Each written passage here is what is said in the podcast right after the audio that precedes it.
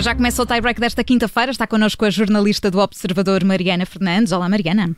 Olá, boa tarde. E sei que queres falar dos eh, jogos, neste caso um de ontem e dois de hoje. O Sporting ontem empatou, o Benfica está neste momento a jogar e hoje joga também o Futebol Clube do Porto. Sim, quando todos achávamos que o campeonato estava arrumado e que a grande corrida das últimas jornadas seria pelo, pelo segundo lugar, a verdade é que o Sporting começou a tropeçar e complicou as contas. A equipa de Ruben Amorim empatou ontem com o Belenenses de Sade, naquele que foi o terceiro empate em quatro jornadas, num resultado que não deixa de ser uh, um bocadinho lisonjeiro, porque o Sporting esteve a perder em casa por 2-0 e só conseguiu garantir um ponto já mesmo nos descontos e de penalti. Hoje, como dizias, Benfica e Porto entram em campo, a equipa de Jorge Jesus joga já a partir das 7. Portanto, é, eu há pouco dizia a... que já estava a jogar, não, está a aquecer, portanto está quase. Sim. Arranca daqui a mais ou menos 10 minutos uh, contra o Portimonense no Algarve, vai tentar recuperar então, depois da derrota sofrida na última jornada em casa com o Gil Vicente, tem uh, uma baixa, uma baixa de vulto, porque é um habitual titular, Weigl uh, foi assistir ao nascimento do primeiro filho, e por isso não está disponível para este jogo contra o Portimonense. Entra Gabriel no 11 e entra também Pizzi para o lugar de Valde Schmidt. Eh, o Porto joga a partir das 9 no Dragão e contra o Vitória de Guimarães, sendo que a equipa de Sérgio Conceição já sabe que uma vitória significa ficar a 4 pontos da liderança e do Sporting numa altura em que faltam 6 jornadas para o final do campeonato e em que os Leões ainda têm de ir a Braga e também à luz defrontar o Benfica. Vai ser uma reta final de época um bocadinho mais apertada e mais competitiva do que aquilo de que todos estávamos à espera, com o Sporting a ter uma margem cada vez mais reduzida e o Porto claramente a acreditar mais uma vez que pode chegar à revalidação do título, aliás. Muito bem, vamos acompanhar estes jogos entre o Benfica e o Porto também aqui na Rádio Observadores.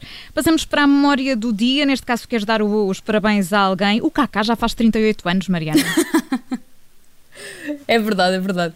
Hoje uh, assinalamos o aniversário de Ricardo Isaacson dos Santos Leite, que dito assim ninguém sabe quem é, não é? Certo. Mas que na realidade e para o mundo do futebol é KK. Ora, uh, KK faz hoje 39 anos, nasceu a 22 de abril de 1982 e podemos começar precisamente por aqui, por esta alcunha, uma alcunha que não tem uma grande história, mas que pegou. Kaká tem um irmão mais novo, Rodrigo, e quando era criança, este irmão mais novo não conseguia dizer Ricardo e dizia Kaká. Ora, Kaká pegou e o brasileiro passou a ser assim tratado pela família, pelos amigos, depois também pelos treinadores e pelos colegas de equipa. Ele esteve no São Paulo dos 8 aos 21 anos, portanto fez toda a formação uh, no clube que era o Clube da Terra, porque ele é de São Paulo.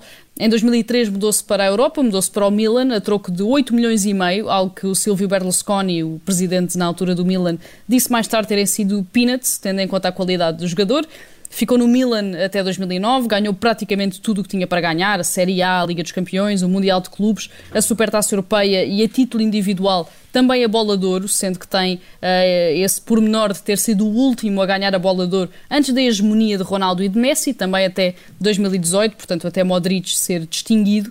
Em 2009, aliás, mudou-se para o Real Madrid por quase 70 milhões de euros fez parte daquela segunda geração galáctica que Florentino Pérez quis criar, com Kaká, também com Cristiano Ronaldo, com Benzema, com Xabi Alonso, foi campeão espanhol, regressou ainda ao Milan e ao São Paulo onde fez uma época em cada clube e acabou a carreira em 2017 nos Estados Unidos, depois de três anos com o Orlando City, que é o clube, curiosamente, onde joga nesta altura o português Nani. Kaká fez parte de uma geração de ouro do futebol brasileiro, é um de quatro campeões do mundo em 2002 que acabaram por alcançar a bola de ouro, a par de Ronaldo, Ronaldinho, também de Rivaldo, e acho que ainda faz um bocadinho parte do imaginário recente de todos nós que o vimos jogar no seu melhor, quando chegava, estava com o pé direito ou com o pé esquerdo, e era claramente, naquela altura, o melhor jogador do mundo. Nós dissemos que o Kaká fazia quantos anos, Mariana? 39, 39. 39, eu enganei-me, eu há pouco disse 38. Pois é, é 39, estava aqui a fazer as contas. O número do dia, sem enganos, é o 12. É o 12, porque é o número aproximado de adeptos que durante esta manhã invadiram o centro de treinos do Manchester United em Carrington. O grupo conseguiu entrar nas instalações, bloqueou as duas entradas e chegou ao relevado onde treina habitualmente a equipa principal. Traziam tarjas que pediam a demissão da família Glazer, a família norte-americana que é dona do clube inglês desde 2005, num protesto obviamente relacionado com a integração do Manchester United na Superliga Europeia, ainda que o clube, tal como todas as outras equipas inglesas, tenha deixado o projeto logo na terça-feira à noite. O grupo de adeptos pediu ao responsável máximo das instalações, que foi o único a abordar diretamente os apoiantes, que chamasse Ole Gunnar Solskjaer, o treinador, eh, ao que acabou por acontecer com o técnico norueguês a sair acompanhado pela restante equipa técnica para conversar com os adeptos. Os apoiantes perguntaram a Solskjaer para onde é que tinha ido a voz do treinador, isto porque em 2005, portanto há mais de 15 anos, quando os Glazer fizeram a proposta para adquirir o clube, Solskjaer ainda era jogador e juntou-se aos adeptos na altura uh, numa posição contra esta aquisição da família Glazer. O treinador garantiu que Joel Glazer, o presidente do Manchester United, que seria também vice-presidente da Superliga Europeia, adora o clube. Isto depois de Joel Glazer, precisamente, ter ontem endereçado aos adeptos uma carta aberta onde pedia desculpa por todo o drama da Superliga, garantia que irá restaurar a confiança dos sócios. Tudo ficou bem, o grupo de adeptos acabou por deixar o centro de treinos sem qualquer incidente, mas a verdade é que este episódio só mostra que as feridas da Superliga Europeia ainda estão totalmente abertas, apesar de o projeto ter falhado. Verdade, ainda vamos falar muito, muito disto. A Mariana Fernandes é jornalista do Observador e junta-se à tarde em direto no Tie Break. Obrigada, Mariana. Até já. Até já.